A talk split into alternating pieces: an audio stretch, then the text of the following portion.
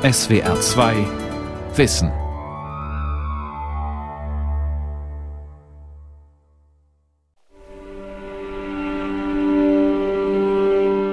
Wir sind Kommunisten, weil wir erkannt haben, dass Verbesserung für Millionen nur möglich ist, wenn die Mittel zur Produktion, Grund und Boden Besitztum der Allgemeinheit sind.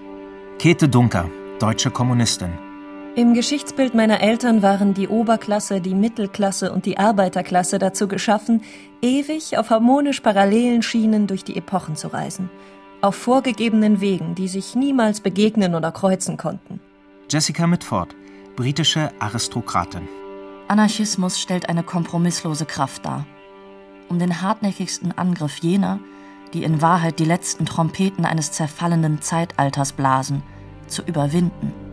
May Piqueret, französische Anarchistin. Die Freikorps waren ausnahmslos auf die Person ihres Führers eingeschworen. Wehe dem, der diese Bande der Gemeinschaft zerriss, der sie verriet. Rudolf Höss, deutscher Nationalsozialist. Für das vietnamesische Volk ist der Leninismus eine Sonne, die den Weg zum endgültigen Sieg erleuchtet. Ho Chi Minh, vietnamesischer Revolutionär. Krieg der Träume von Christine Sievers und Nikolaus Schröder. Ende 1918 stürzen Revolutionen erstarrte Monarchien. Im Machtvakuum prallen Weltanschauungen und Ideologien aufeinander. Linke, Faschisten, Reaktionäre und Liberale kämpfen um die Herrschaft, auch mit Gewalt. Neue Demokratien entstehen und drohen wieder unterzugehen. In Briefen und Selbstzeugnissen erzählen Zeitzeugen von ihren Hoffnungen, Befürchtungen und ihrem Alltag in der Zeit zwischen den beiden Weltkriegen. Folge 3 Aufbrüche Mitte der 20er Jahre gibt es keine Barrikadenkämpfe und Revolten mehr in Europa. Viele Staaten werden demokratisch regiert. Fortschrittliche Gesellschaftsmodelle entstehen. Architektur und Kunst ermöglichen ein anderes Leben. Von Emanzipation wird nicht mehr nur geredet, jetzt werden Frauenrechte durchgesetzt. Und in den Kolonien Südostasiens beginnen Revolutionäre für Selbstbestimmung zu kämpfen. Die Moderne ist angebrochen, doch die Zukunft ist ungewiss. Mutter lehrte englische Geschichte aus einem großen illustrierten Buch mit dem Titel Unsere Insel. England und alle unsere Besitzungen im Empire sind auf der Karte ein wunderschönes Rosa. Deutschland ist von einem hässlichen, schlammfarbenen Grün. 1924 ist Jessica Mitford sieben Jahre alt. Ihre Familie gehört zum englischen Landadel und lebt in einem gewaltigen Herrenhaus in Swinbrook, rund 100 Kilometer westlich von London. Die Festung, wie die Mitford-Kinder das Anwesen nennen. Zusammen mit ihren Geschwistern wird Jessica einmal in ganz Europa für Gesprächsstoff sorgen. Unity, ihre ältere Schwester, wird in der Boulevardpresse als Freundin Adolf Hitlers zu zweifelhaften Ruhm kommen. Jessica wird als Kommunistin in den spanischen Bürgerkrieg ziehen. In ihrer Kindheit hat sie von der Welt außerhalb der Festung zunächst ganz andere Vorstellungen. Die dreckigen Hunnen, die im letzten Krieg Onkel Clem umgebracht hatten. Die russischen Bolschewisten, die eiskalt die Hunde des Zaren erschossen hatten. Tatsächlich auch den kleinen Zarewitsch und die Zarewnas, nur schien deren Schicksal nicht ganz so traurig wie das der unschuldigen Hunde. Die Guten, die so unglaublich gut waren, die Bösen, die so unglaublich böse waren. Die Geschichte, wie Mutter sie lehrte, war mir alles in allem sehr klar. Die Baronin unterrichtet ihre Kinder in den ersten Jahren persönlich. Sie besuchen keine öffentliche Schule. Die meiste Zeit des Tages bleiben die Geschwister sich selbst überlassen. Nur die Freunde ihrer großen Schwester Nancy sorgen für Abwechslung. Die mondänen Bright Young People aus der nahen Universitätsstadt Oxford hinterfragen die reaktionären Ansichten ihrer Eltern. Fröhlich warfen sie die schlichten alten Hausgötter vom Sockel. England, Heimat und Ruhm, das göttliche Recht der Könige und also auch des Oberhauses, die axiomatische Überlegenheit des Engländers über alle anderen Rassen und Nationen. Rudolf Höss ist von der Überlegenheit der arischen Rasse überzeugt. Er will seinen eigenen, teils gefälschten Angaben nach mit 17 Jahren der jüngste Unteroffizier der Reichswehr gewesen sein, mit 18 mittelloser Kriegsheimkehrer. Fest steht, dass er sich nach Kriegsende dem berüchtigten Freikorps Rossbach anschließt, als Söldner. Danach arbeitet er auf einem Gut in Mecklenburg. Mit 23 ist er ein verurteilter Mörder. Ich war damals und bin es auch heute noch fest davon überzeugt, dass dieser Verräter den Tod verdient hatte. Da aller Wahrscheinlichkeit nach kein deutsches Gericht ihn verurteilt haben würde, richteten wir ihn nach einem ungeschriebenen Gesetz, das wir uns aus der Not der Zeit geboren, selbst gegeben hatten. Nach einer Trinkerei in einer Dorfkneipe hatten Anhänger des Freikorps Rossbach den Volksschullehrer Walter Cardo ermordet, den sie für einen Spitzel hielten. Sie hatten ihn zusammengeschlagen und dem am Boden liegenden mit einem Taschenmesser die Kehle durchschnitten. Anschließend hatten Höss und ein anderer ihn in den Kopf geschossen und seine Leiche verscharrt. Für den gemeinschaftlichen Mord wird Rudolf Höss zu zehn Jahren Zuchthaus verurteilt. Die Urteilsverkündung selbst hinterließ keinen Eindruck, weder bei mir noch bei meinen Kameraden. Lustig und ausgelassen, unsere alten Kampf- und Trutzlieder singend, fuhren wir zu unserem Gefängnis. Dass Höss nicht mit Verurteilung und Zuchthaus gerechnet hatte, wirft ein Schlaglicht auf die Welt, in der der spätere KZ-Kommandant 1924 lebt. Seine Gesinnungsgenossen waren Soldaten im Ersten Weltkrieg, was er auch von sich behauptet. Als Landarbeiter verdienen sie jetzt mehr schlecht als recht und träumen von Revanche, nationaler Größe und Krieg. Diese Korps waren alle ausnahmslos auf die Person ihres Führers eingeschworen. Mit ihm stand und fiel der Verband. Es entstand so ein Zusammengehörigkeitsgefühl, ein Chorgeist, der durch nichts zu brechen war. Das Freikorps Rossbach ist eine kriminelle Vereinigung. Nach dem brutalen Fememord scheint die Zukunft von Rudolf Höss besiegelt. Auch für Ho Chi Minh, der Jahrzehnte später zur Ikone der Studentenbewegung wird, scheint sein Weg vorgezeichnet. Mitte der 20er Jahre lebt er in Paris als Gehilfe eines Fotografen und schreibt Artikel für kommunistische Kampfblätter. Doch er schmiedet Pläne. Die lasche Haltung französischer Kommunisten gegenüber der Kolonialfrage in Indochina treibt Ho Chi Minh an.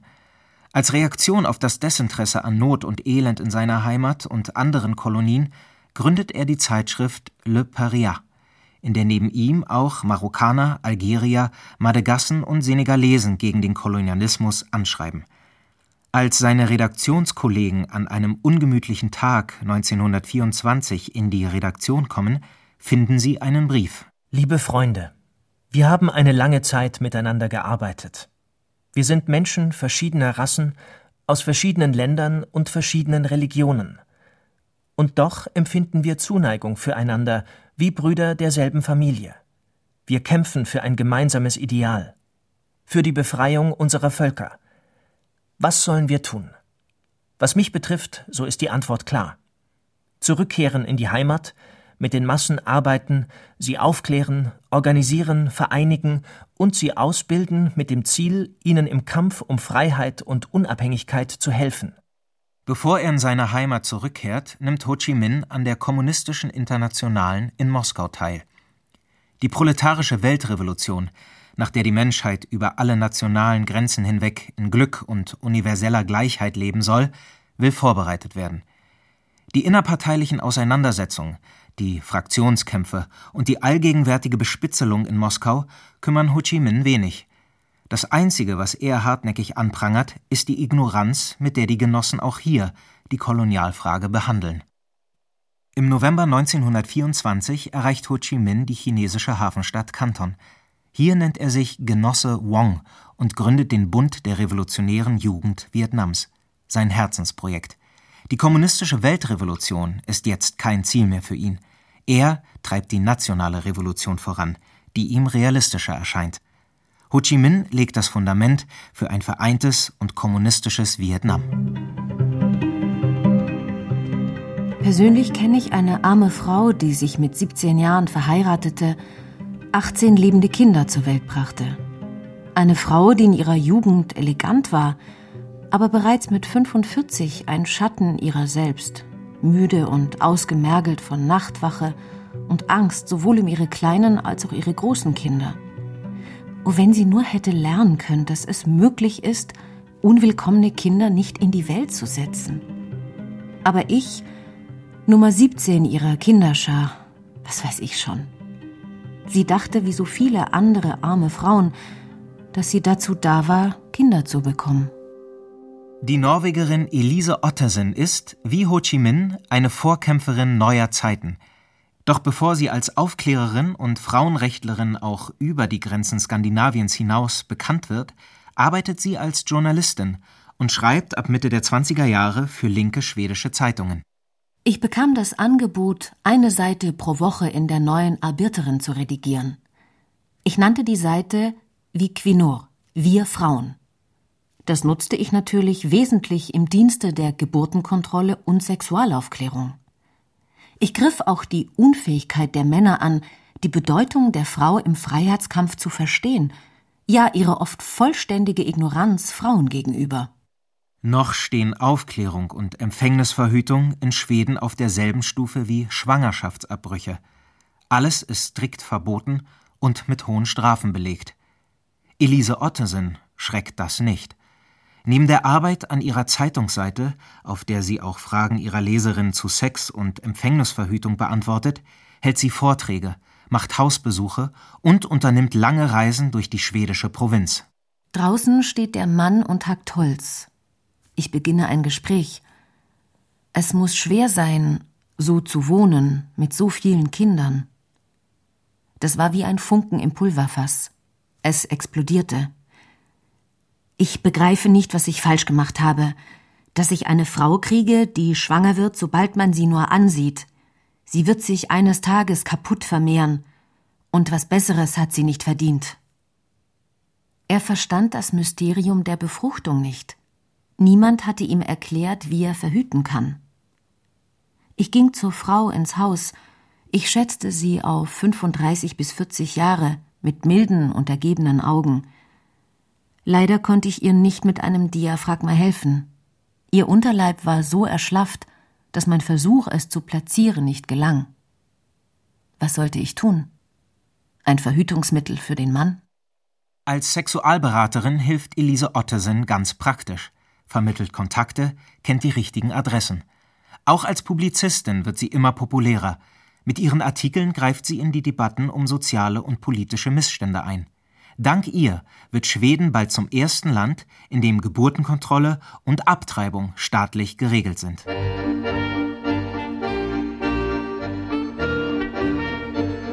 Käthe Dunker hat für die KPD im Gothaer Landtag gesessen und sich erfolgreich für ein gerechtes Bildungssystem engagiert.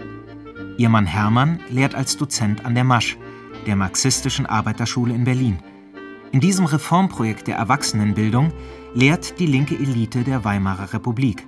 Vom Physiker Albert Einstein über den Fotokünstler John Hartfield bis zum Architekten Bruno Taut. Käthe Dunker ist jetzt froh, die politische Bühne in Gotha zu verlassen – die Führungskämpfe in der kommunistischen Partei sind zermürbend. Konstruktive politische Arbeit scheint nicht mehr möglich. Im Mai 1925 berichtet sie ihrem Mann, die Zentrale will unter allen Umständen die Gotha-Funktionäre beseitigen, weil sie nicht parieren. Es sollte eine Demonstration veranstaltet werden, natürlich mit der Bezirksleitung an der Spitze. Zugleich sollte aber auch die Polizei benachrichtigt werden, dass diese Demonstration Gewalttätigkeiten, Sprengungen und dergleichen vorhabe. Wenn dann die Polizei scharf reinhaue, dann würde die Spitze getötet oder gefangen, dann wäre sie erledigt. Oder sie flöhe, und dann wäre sie erst recht erledigt. Zum Glück hat einem der Verschwörer gegen die eigenen Genossen das Gewissen geschlagen, und er hat die Sache verraten. Hermann, kann man mit solchen Menschen zusammen in einer Partei sein? Es könnte kein äußerer Feind so gründlich mit der Partei aufräumen, wie es diese Leute tun. Nach 25 Jahren zieht sich Käthe Dunker, die einst zu den Gründerinnen der KPD gehörte, aus der aktiven Politik zurück. Nur wenige Wochen später erlebt sie die Premiere eines Films, der ihr in dieser Lebensphase wie ein Lichtstrahl aus der Zukunft vorkommen muss. Sergei Eisensteins Panzerkreuzer Potjomkin.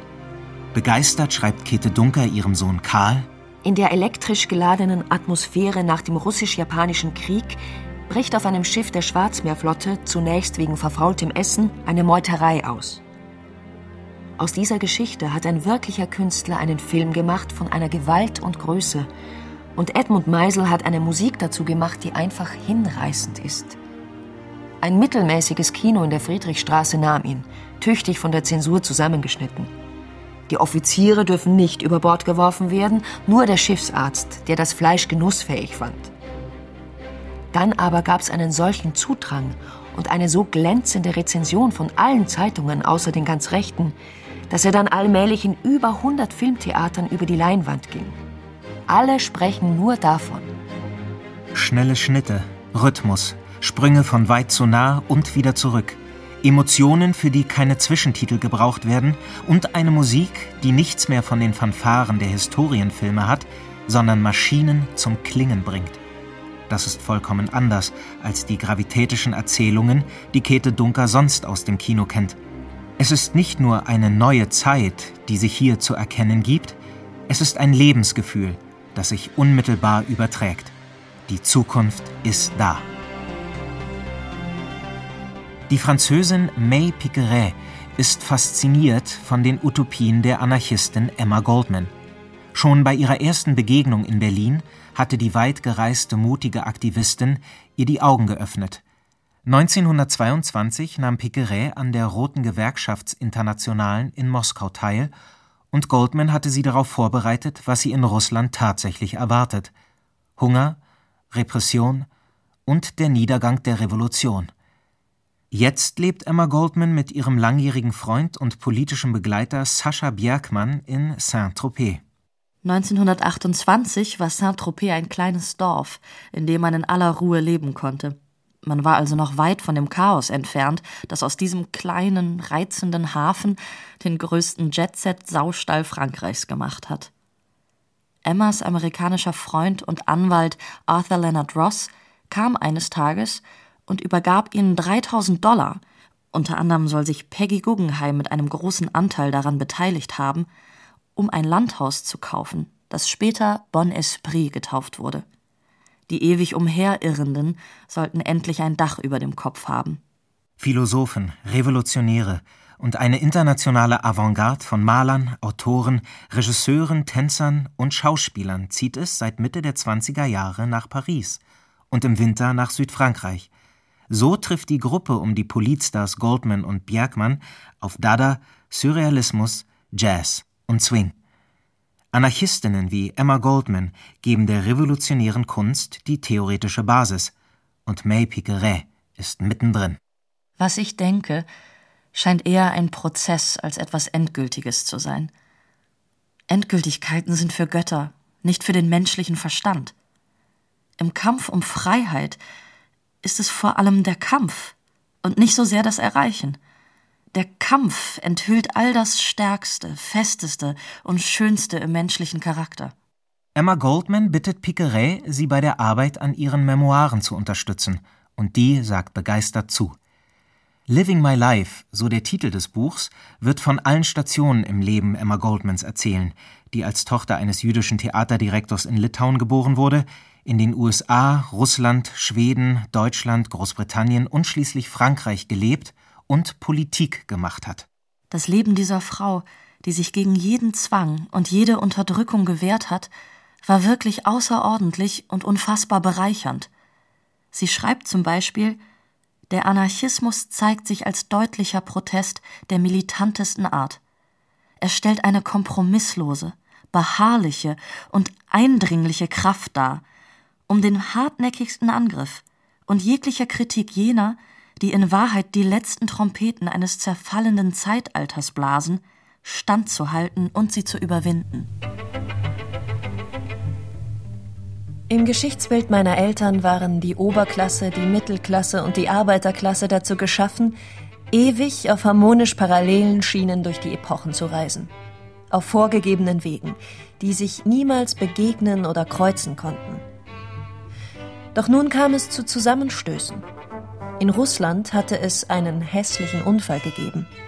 Ein weiterer drohte in Deutschland. Und jetzt gab es zunehmende Erschütterungen selbst in England.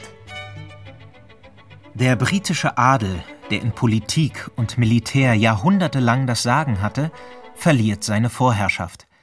Mit der Ausweitung des Wahlrechts auf Frauen und Arbeiter gewinnt die Labour-Partei seit Mitte der 20er Jahre zum ersten Mal Mehrheiten im Parlament und übernimmt Regierungsverantwortung.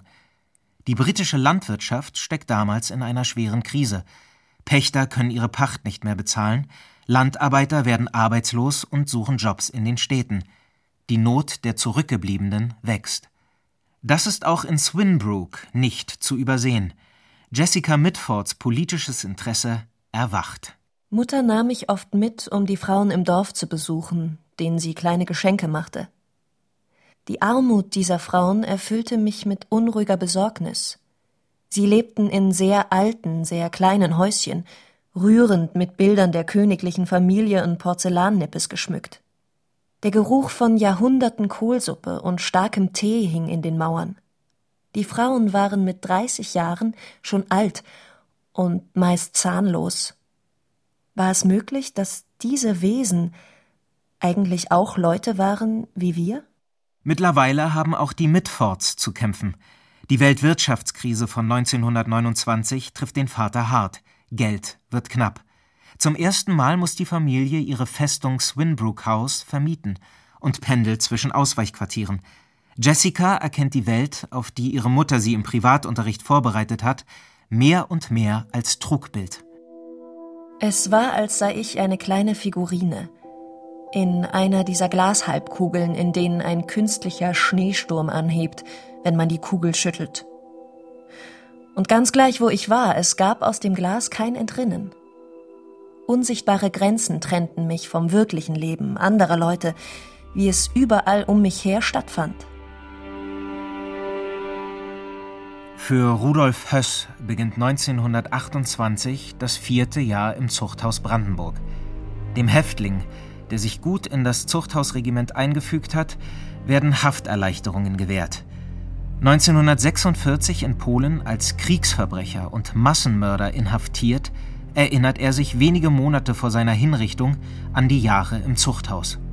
Von Jugend auf zu unbedingtem Gehorsam, zu peinlichster Ordnung und Sauberkeit erzogen, fiel es mir hinsichtlich dieser Dinge nicht besonders schwer, mich in das harte Zuchthausleben einzufügen. Gewissenhaft erfüllte ich meine mir genau vorgeschriebenen Pflichten, machte meine geforderte Arbeit, meist mehr, zur Zufriedenheit der Werkmeister und hielt meine Zelle stets musterhaft sauber und in Ordnung, so dass selbst die böswilligsten Augen nichts zu Beanstandendes finden konnten. Auch in seiner Zelle vergessen Höss alte Kameraden vom Freikorps Rossbach ihn nicht. Ein paar Jahre später liest sich die Besucherliste wie ein Who is Who der NSDAP-Nomenklatura. Im Zuge einer allgemeinen Amnestie für politische Straftäter, die auch für Mörder gilt, wird er am 17. Juni 1928 aus dem Zuchthaus entlassen.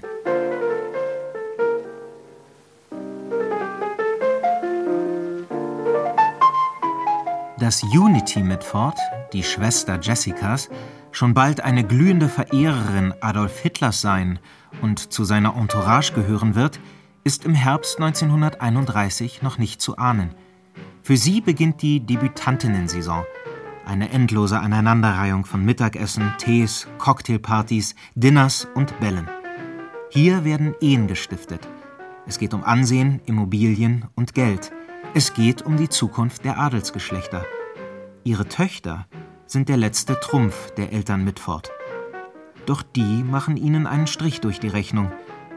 Jessica bewundert ihre ältere Schwester, die ihre ganze Verachtung für diesen Kuppelmarkt in schrägen Selbstinszenierungen ausdrückt.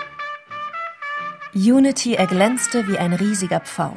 In funkelnden falschen Juwelen, die bei einem Maskenverleih gekauft worden waren und immensen brokatenen Abendkleidern. Sie legte es generell darauf an, zu schockieren. Epatez les bourgeois, wie meine Mutter missbilligend sagte, und das gelang ihr. Unities Unzufriedenheit mit ihrem Leben spiegelte die meine. Ich applaudierte ihren outrierten Auftritten und ich ermunterte sie, wenn sie ihre zahme Ratte zu den Tanzvergnügen mitnahm. Während die Mitford-Schwestern beginnen, gegen jahrhundertealte Traditionen der britischen Upper Class zu rebellieren, leben Käthe und Hermann Dunker bereits ganz und gar in der Moderne. Sie sind in eine Neubauwohnung in Berlin-Tempelhof gezogen, die von Architekten des Neuen Bauens entworfen wurde. Die Siedlungen, die jetzt überall in Berlin entstehen, sind eine Antwort auf den wachsenden Bedarf an günstigen, menschengerechten Wohnungen, der mit der aufkommenden Massengesellschaft entsteht. Auch Dunkers jüngster Sohn Wolfgang wird hier einziehen. Er ist Theater- und Filmredakteur der linken Tageszeitung Berlin am Morgen. Als er eine Schweizerin heiraten will, schreibt Käthe Dunker den alarmierten Schwiegereltern Das Wort Kommunisten erfüllt ja immer noch einen großen Teil der bürgerlichen Welt mit Grausen. Das gilt vor allem für die Schweiz, wo die Presse eine ganz besonders einseitige und gehässige Berichterstattung beliebt gegenüber allem, was kommunistisch heißt. Wir sind Kommunisten, weil wir erkannt haben, dass Verbesserung für Millionen nur möglich ist, wenn die Mittel zur Produktion, Grund und Boden nicht mehr Privateigentum, sondern Besitztum der Allgemeinheit sind. Anfang der 30er Jahre verläuft das Leben der Dunkers in geregelten Bahnen – keine politischen Umbrüche, die sie in Lebensgefahr bringen, keine Verfolgung oder Inhaftierung. Beide sind nicht mehr in die aktive Parteiarbeit zurückgekehrt. Hermann Dunker leitet jetzt die marxistische Arbeiterschule, publiziert und engagiert sich kulturell. Käthe Dunker unterrichtet Deutsch an der sowjetischen Botschaft und freut sich über die beruflichen Erfolge ihrer drei Kinder. Hedwig schließt gerade ihr Medizinstudium ab, Karl ist Assistent am Psychologischen Institut der Universität Berlin. Ob Ketes Brief die künftigen Schwiegereltern wirklich beruhigt, ist ungewiss. Ich schreibe nicht, um etwa für unsere Weltanschauung Propaganda zu machen. Auch gewiss nicht, um eine Diskussion zu eröffnen, sondern nur, um Ihnen eine Vorstellung zu geben über das geistige und moralische Milieu, in das Ihr Kind sich durch seine Heirat begibt. Gewiss sind die Verhältnisse in Deutschland, wie fast überall, voller Unsicherheit und mit Explosivstoffen geladen. Aber wenn das große Erdbeben kommt, wird auch der Boden der Schweiz nicht unerschüttert bleiben. Wir müssen es schließlich alle mit dieser unsicheren Zukunft wagen.